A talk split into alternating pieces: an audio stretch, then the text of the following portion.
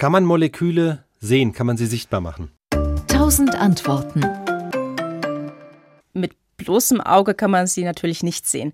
Moleküle sind ja Verbindungen von mehreren einzelnen Atomen und entsprechend klein sind sie.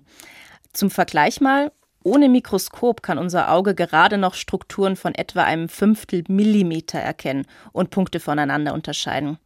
Die meisten Moleküle liegen aber in der Größenordnung von Nanometern. Und ein Nanometer ist ein Millionstel eines Millimeters, also unvorstellbar klein. Also mit anderen Worten, es ist nicht möglich, so zumindest mit bloßem Auge Moleküle zu sehen. Anders?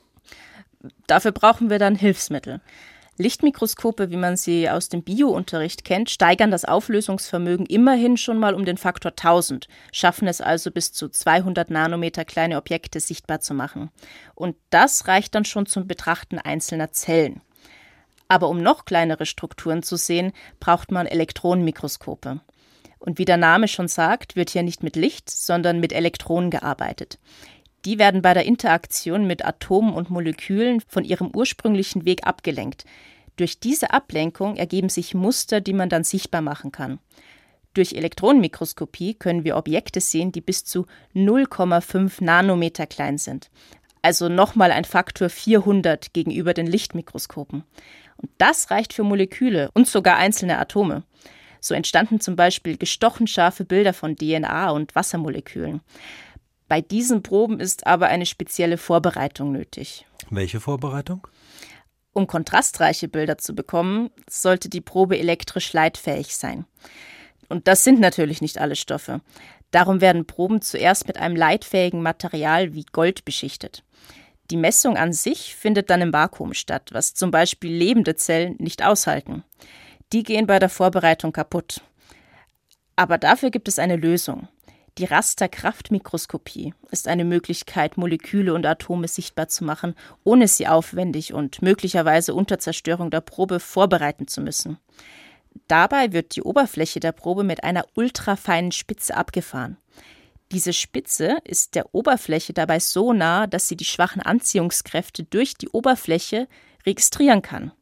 Damit ist eine atomgenaue Auflösung von bis zu 0,1 Nanometer möglich. Der Nachteil hier ist, man kann die Atome nicht über einen längeren Zeitraum beobachten, wie beim normalen Mikroskop. Es lässt sich eben immer nur eine Momentaufnahme der Probe anfertigen. Weil im Grunde die Probe jedes Mal sozusagen so abgefahren wird und es halt immer nur einen bestimmten Moment dann ist. Genau, also man sieht dann an einem Punkt eben bloß, wie dieser eine Punkt in diesem Moment aussieht. Und das heißt, eine Beobachtung über einen längeren Zeitraum ist dann nicht möglich? Das geht auch, aber nicht mit der Rasterkraftmikroskopie. Das geht dann mit der ultrahochauflösenden Fluoreszenzmikroskopie. Klingt kompliziert. Ja, und kurioserweise sind wir damit wieder am Anfang, denn die Fluoreszenzmikroskopie arbeitet wieder mit Licht. Und wie geht das jetzt? Weil du hast ja am Anfang gesagt, mit Licht kann man nur Strukturen erkennen, die größer sind als 200 Nanometer. Ja, das hat man für mehr als 100 Jahre auch gedacht. Aber 1999 ist es tatsächlich gelungen, diese Grenze zu durchbrechen. Und das geht, wenn man fluoreszierende Moleküle einsetzt. Diese können Licht in Form von Energie aufnehmen. Man sagt, sie werden angeregt.